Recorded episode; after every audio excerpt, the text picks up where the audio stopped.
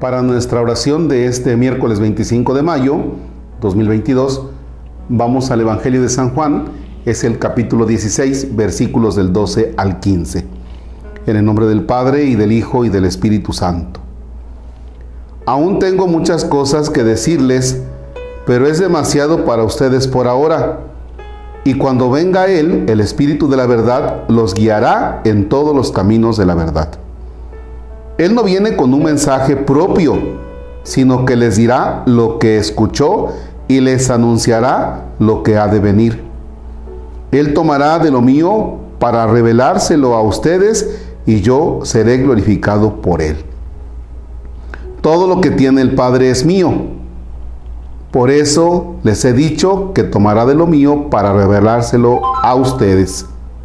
Palabra de Dios. Te alabamos, Señor. Hay dos puntos interesantes en este texto.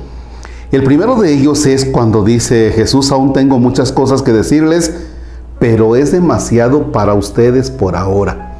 Suena hasta ofensivo, es demasiado para ustedes, o sea, no me van a captar, no me van a entender. Y es cierto.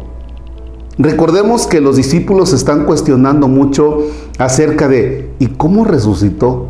Y vaya, ¿cuál fue la manera en que resucitó? Nosotros incluso nos lo preguntamos, ¿no? Los discípulos también se preguntarán, ¿y cómo es eso de que se va al Padre?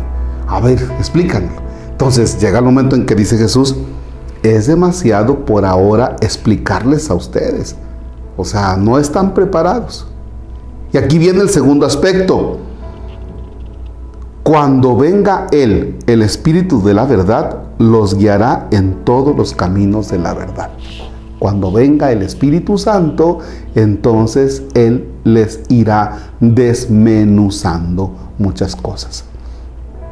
Fíjense que los planes de Dios, los proyectos de Dios con nosotros, no los podemos entender en este instante. Fíjate cómo en la vida hay muchas cosas que tú no alcanzas a entender, ni yo tampoco. Necesitamos mucho tiempo y necesitamos de oración.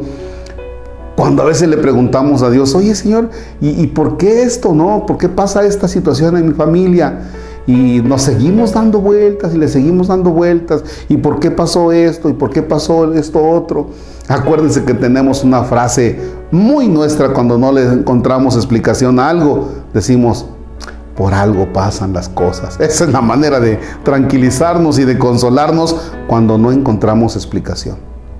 Pues lo mismo les pasaba a los discípulos y por eso Jesús les dice, es demasiado por ahora explicarles tantas cosas. No están preparados.